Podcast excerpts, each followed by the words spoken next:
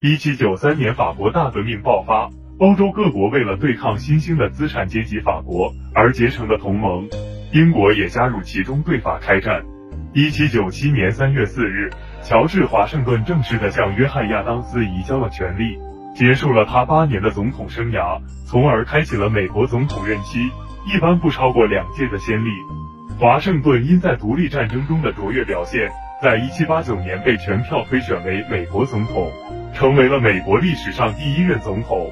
在他任职期间，建立了联邦政府自己的机构内阁，同时形成最高法院，真正确立了联邦制共和政体。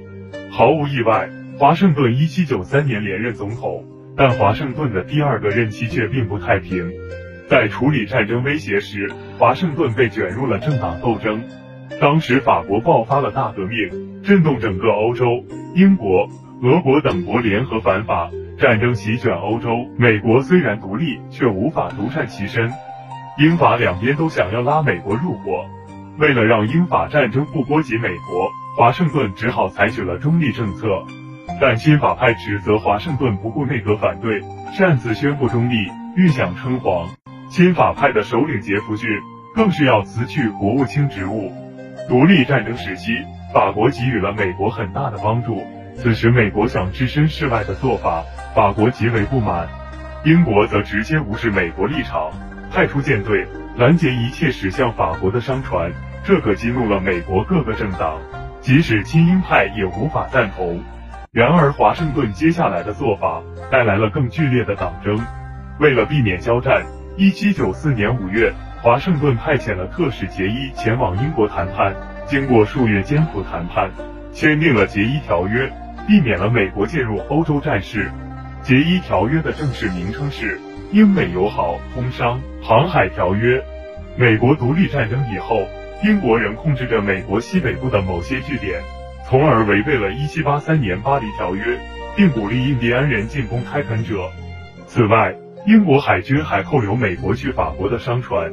英美关系极度恶化，国会中的民主共和党人要求对英禁运或开战。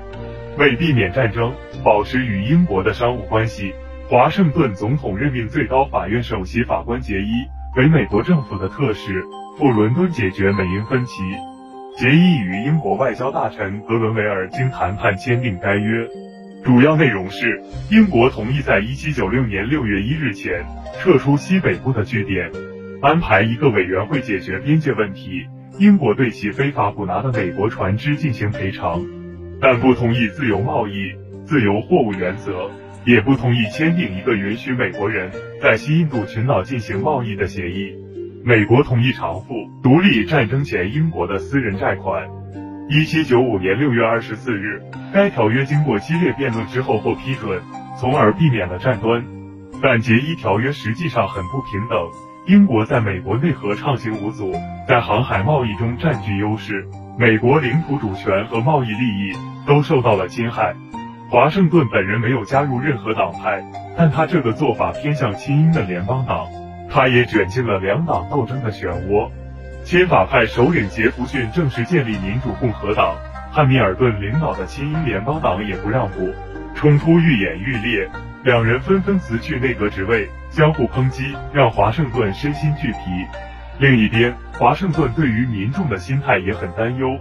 独立战争胜利后，人们就已经尊称他为国父，各大报刊争相写作他的传奇故事，比如从马背上滚落被连射两枪，仍英勇作战反杀了敌人；为了窥探敌情，在枪林弹雨中站在墙上长达十五分钟。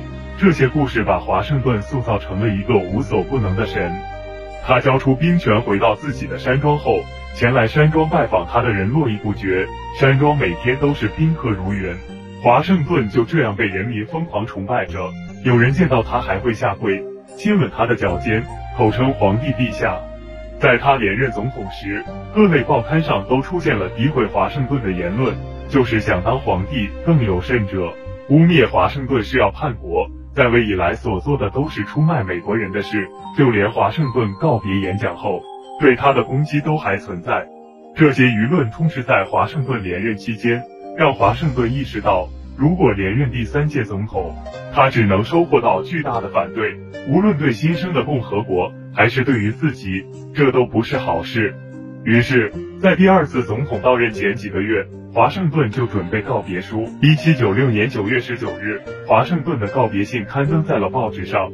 这份声明写的非常简单，但又不简单。华盛顿用轻松的语气告诉大家，他的使命完成了，表明了离去的念头。朋友们，是时候重新选举一个公民来主持美利坚合众国政府的行政工作。但他又像不放心的老妈子。谆谆劝导全国人民一定要保持团结啊，要记得遵守联邦法律啊，千万不要搞党派斗争分裂全国啊！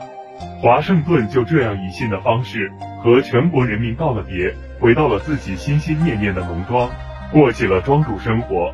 于一七九七年三月四日，乔治华盛顿正式的向约翰亚当斯移交了权力，结束了他八年的总统生涯。